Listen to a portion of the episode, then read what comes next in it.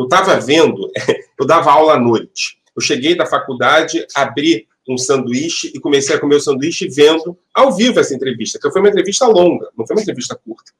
Tudo isso que você falou, ele, ele nunca criticou Hitler. Não sei se você percebeu isso.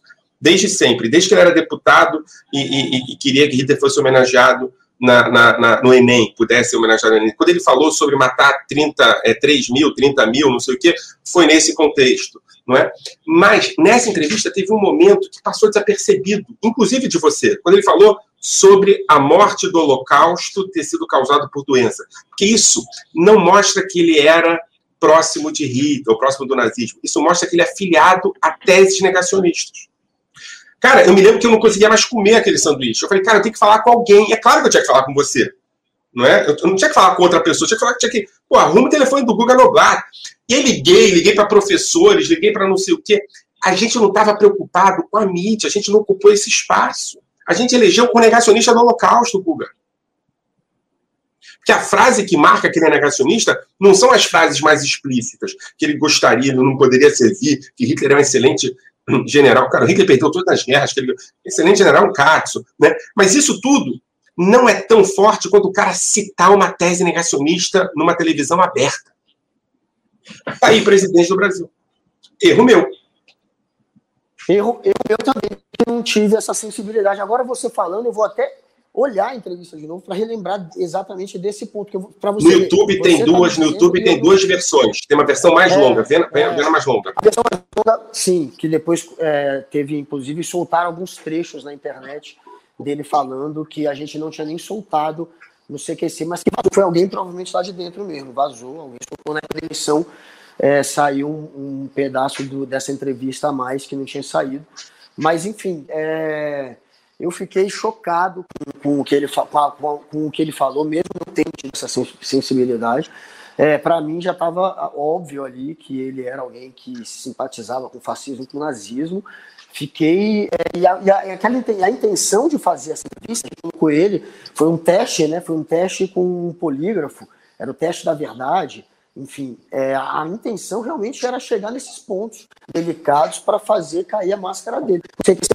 É, nunca quis promover o Bolsonaro, a gente, nunca, a gente pode ter contribuído para chocar o ovo da serpente, já que a gente acabou mostrando quem era Bolsonaro para um bando de fascistinha que não conhecia. Ele passou um público muito maior graças ao CQC. Mas a gente apresentou ele de fato como um fascistinha que ele é. Foi o primeiro programa a bater de frente mesmo com ele, mostrar que ele era um fascista e ele tinha uma relação de, de ódio, de, só de ódio com o CQC, só que sabia usar o CQC e o CQC tentava usar ele também. Era um como todo bom fascista, como todo bom fascista. É, como todo bom fascista. Mas você enxerga o Bolsonaro como um negacionista ou como um nazista?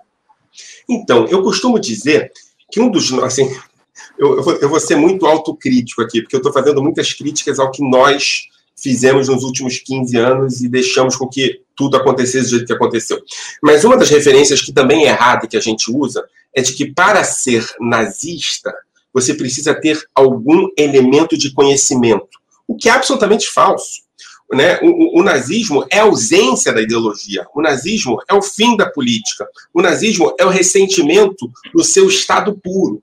E Bolsonaro é uma pessoa muito, muito, muito ressentida. Ele é ressentido porque ele nunca conseguiu nada na vida, não é? Ele é uma pessoa escanteada no seu partido, escanteada na política. Não sei se você se lembra, mas ele tentou se candidatar a presidente da Câmara dos Deputados no ano anterior à eleição e teve quatro votos, não é? Esse, esse, esse racismo, esse ressentimento, essa, essa dimensão de que é um homem branco sendo atacado pelas minorias, é isso que promove o nazismo. Não é uma coerência ideológica. O nazismo não tem coerência ideológica. O nazismo tem coerência moral, tem coerência dos ressentidos. O nazismo não é uma demanda de uma perspectiva política, que nem o socialismo é, o, o, o liberalismo é. O nazismo é a ausência disso tudo.